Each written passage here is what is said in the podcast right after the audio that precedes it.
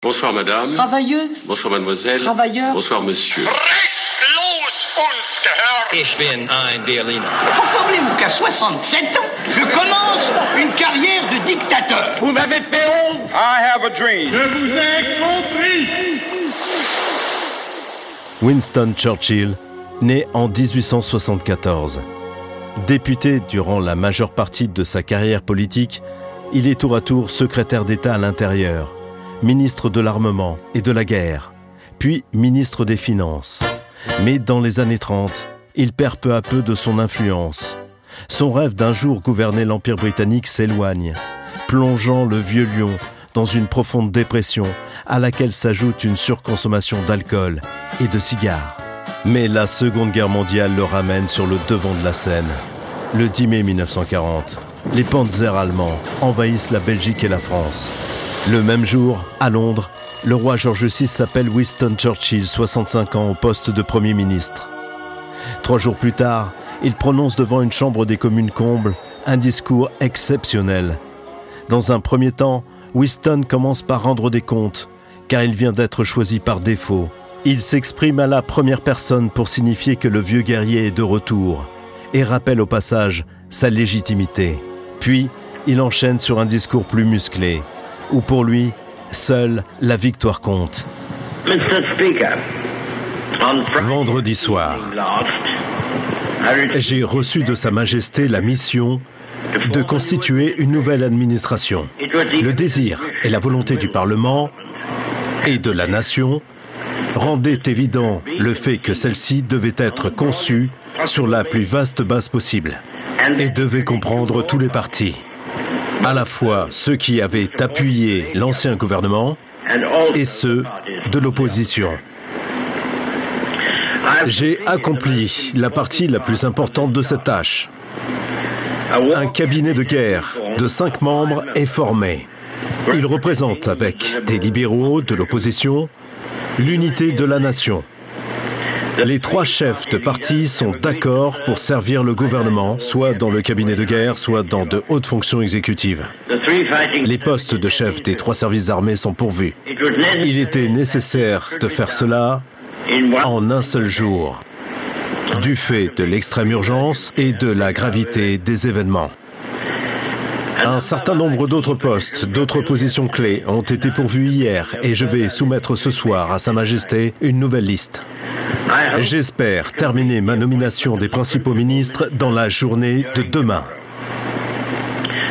Cette nomination prend généralement un temps un peu plus long. Mais j'estime que lorsque le Parlement s'assemblera de nouveau, cette partie de ma tâche sera achevée et que le gouvernement sera complet de tous les points de vue.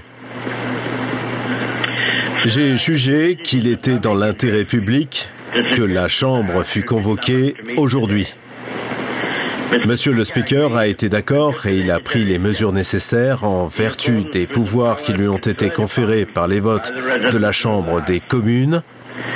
À la fin du débat d'aujourd'hui, la Chambre sera ajournée jusqu'au mardi 21 mai.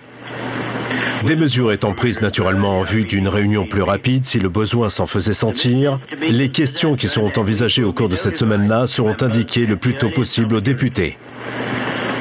Je prie maintenant la Chambre des communes, en vertu du projet de résolution déposé en mon nom, de marquer son approbation des mesures prises et de déclarer sa confiance dans le nouveau gouvernement. La formation d'une administration de cette importance et de cette complexité est une entreprise grave en elle-même.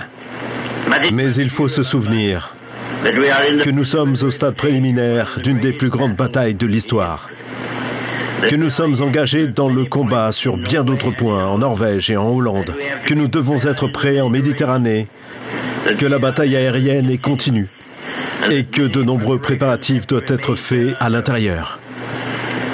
Dans une pareille crise, j'espère qu'on me pardonnera si je ne fais pas aujourd'hui un long discours à la Chambre. J'espère que tous mes amis, collègues ou ex-collègues qui sont touchés par la refonte ministérielle me pardonneront avec la plus grande indulgence le manque de cérémonie avec lequel il a fallu aujourd'hui agir. Je voudrais dire à la Chambre ce que j'ai dit à ceux qui sont entrés dans le gouvernement. Je n'ai rien à vous offrir que du sang, du travail, des larmes et de la sueur. Nous avons devant nous une épreuve des plus douloureuses. Nous avons devant nous bien des mois, des longs mois de lutte et de souffrance. Vous me demandez quelle est notre politique. Je répondrai, faire la guerre sur mer, sur terre, en air, avec toute notre puissance et avec toute la force que Dieu voudra nous donner. Et faire la guerre à une tyrannie monstrueuse qui n'a jamais été dépassée dans le noir et lamentable catalogue des crimes humains. Voilà notre politique. Vous demandez quel est notre but Je puis répondre par un seul mot. C'est la victoire. La victoire à tout prix. La victoire malgré toutes les terreurs. La victoire, quelque longue et dure que soit la route qui y mène. Car sans la victoire, il n'y a plus de vie possible. Comprenez bien cela. Plus de vie possible pour l'Empire britannique. Plus de vie possible pour tout ce qu'a représenté l'Empire britannique. Plus de vie possible pour l'élan et la montée des générations que l'humanité fera avancer vers son but. Je saisis ma tâche avec enthousiasme et espoir. Et je suis certain qu'il ne sera pas permis que notre cause échoue parmi les hommes. En un moment comme celui-ci, je sens que j'ai le droit d'exiger l'aide de tous. Et je dis, venez, allons tous ensemble de l'avant, en unissant nos forces. En un discours éclair, Winston Churchill rallie à sa cause la classe politique et le peuple britannique qui voit en lui leur nouveau chef. Pendant quatre ans, il prend des décisions à haut risque, mais sa stratégie, son inventivité et sa réactivité, aux côtés de Roosevelt avec qui il n'est pas toujours d'accord, vont avoir raison du nazisme et de Hitler. En 1944, Winston pèse également auprès du président Roosevelt pour qu'il reconnaisse le gouvernement de la France libre dirigé par Charles de Gaulle et intercède pour que la France obtienne une place au Conseil de sécurité des Nations Unies. Le 8 mai 1945, l'Allemagne capitule. C'est le jour de gloire de Winston Churchill. Quelques mois plus tard, suite à la décision du Parti travailliste de quitter la coalition, Churchill est obligé de dissoudre le Parlement. Les résultats des élections générales de 1945 sont sans appel. Churchill est battu. Il remet le jour même sa démission au roi.